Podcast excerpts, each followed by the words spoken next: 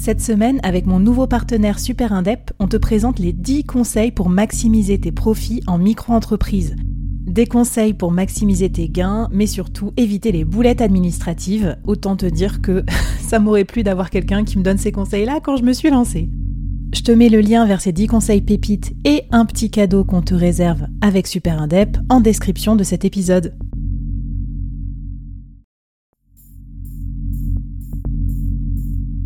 À quoi ressemblerait ton business si tu pouvais être épaulé par les meilleurs experts?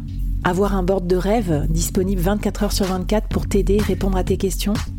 Je suis Flavie Prévost et ce board, je l'ai créé pour toi dans ce podcast. Tu es dirigeant, entrepreneur, freelance ou tu vas bientôt te lancer?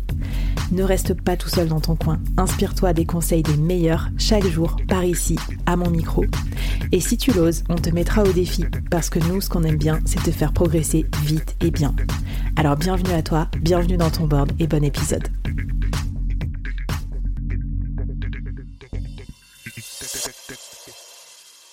Alors, dans les 34 éléments, pas facile de choisir, hein, mais d'ailleurs écoutez le podcast de Pierre.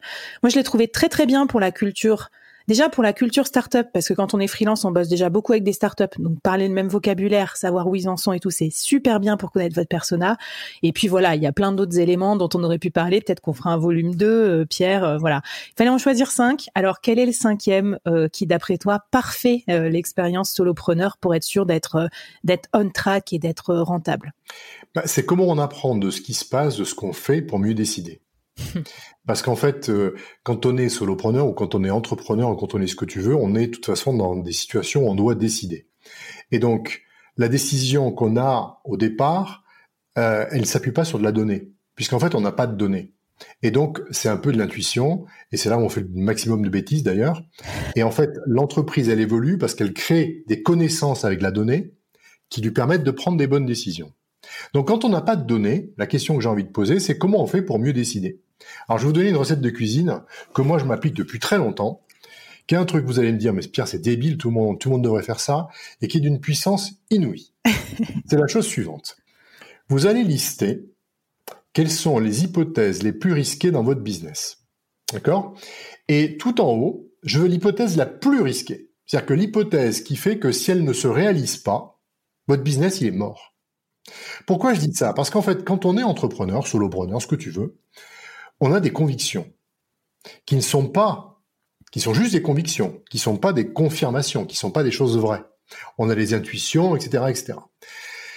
En fait, ce qui est important quand on est entrepreneur, c'est de transformer ces intuitions, ces trucs qu'on sent, hmm. en réalité. Hmm. Et tant que c'est pas une réalité, on rêve.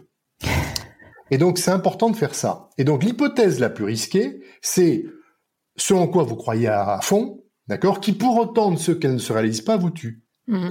Et donc moi, ce que je fais tous les, dans tous mes business, c'est je me dis, je liste toutes les hypothèses que je crois être euh, des hypothèses euh, importantes, structurantes pour mon business, et je mets la plus risquée en haut. Et après, qu'est-ce que je fais? Eh bien, je me pose la question, qu'est-ce que je dois faire pour dérisquer cette hypothèse? Mmh. Prenons un exemple.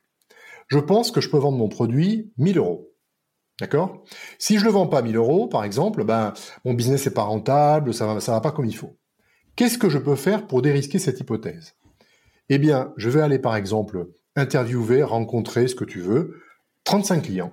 C'est ce que je me suis dit. Je vais leur poser telle typologie de questions et je vais voir si à 1000 euros ça passe ou pas. Hmm. Si pour les 35, il y en a 80% qui m'ont dit à 1000 euros, Pierre, je te l'achète, j'ai dérisqué mon truc.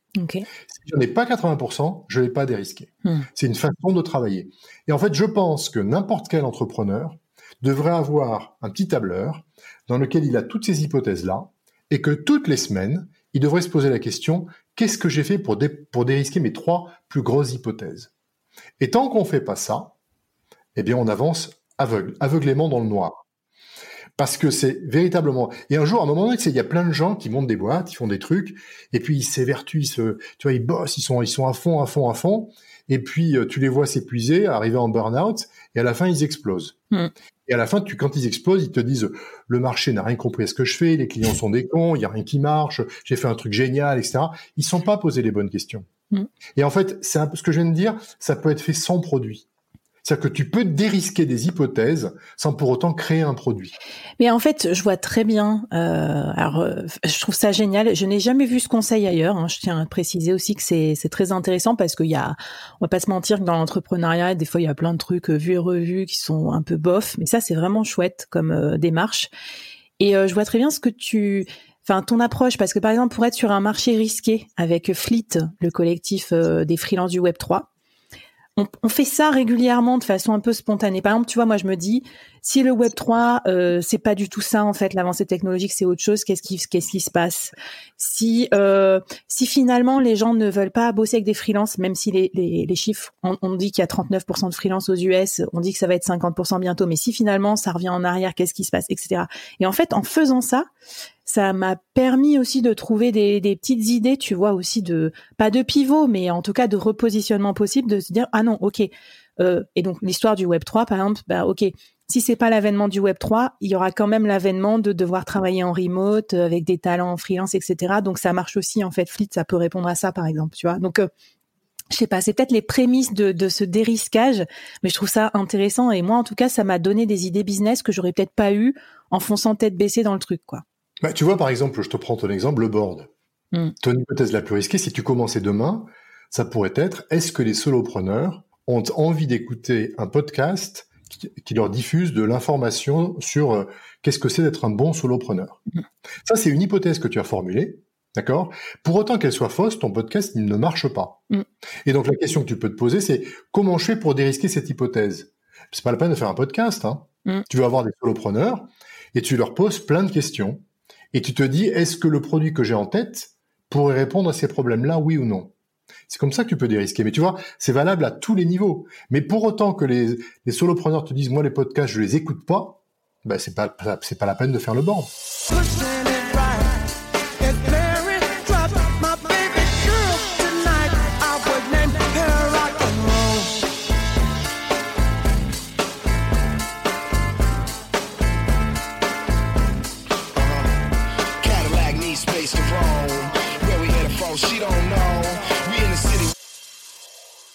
Bah, exactement. Bah, figure-toi qu'en tout cas, moi, j'avais démarré par un truc beaucoup moins performant parce que je faisais des interviews business classiques, un peu chiantes de 40 minutes. Et du coup, ça avait pas marché. c'est quand j'ai fait les mini-séries. Et je pense que ce qui m'a mis la puce à l'oreille, c'est c'est que tous les podcasts commençaient pareil, par des présentations d'invités pendant 5-10 minutes, euh, et qu'en fait les taux de complétion, tu sais, des vidéos YouTube ou des, euh, des podcasts te donnent une indication que les gens vont pas jusqu'au bout. Et là, je me suis dit, bah faut faut renverser la table. En fait, faut commencer tout de suite par donner le truc et puis il faut snacker. Euh, comme ça, c'est plus rapide. Et le premier effort d'écoute, il est, euh, il est moins gros que qu'un épisode long. Enfin, je sais que toi aussi tu utilises des formats courts, donc c'est pour ça. Euh, ton hypothèse s'est vérifiée d'ailleurs. Alors, les 34 éléments version podcast, ça a donné quoi? Alors, version podcast, j'ai fait ça. J'ai fait le podcast pour créer une forme de réputation. Moi, je suis sur un marché où il y a beaucoup, beaucoup de charlatans. Oui. Quand je dis beaucoup, c'est 97% de charlatans, des gens qui n'ont jamais rien fait et qui se disent être coach de start-up et qui les tuent. Hmm.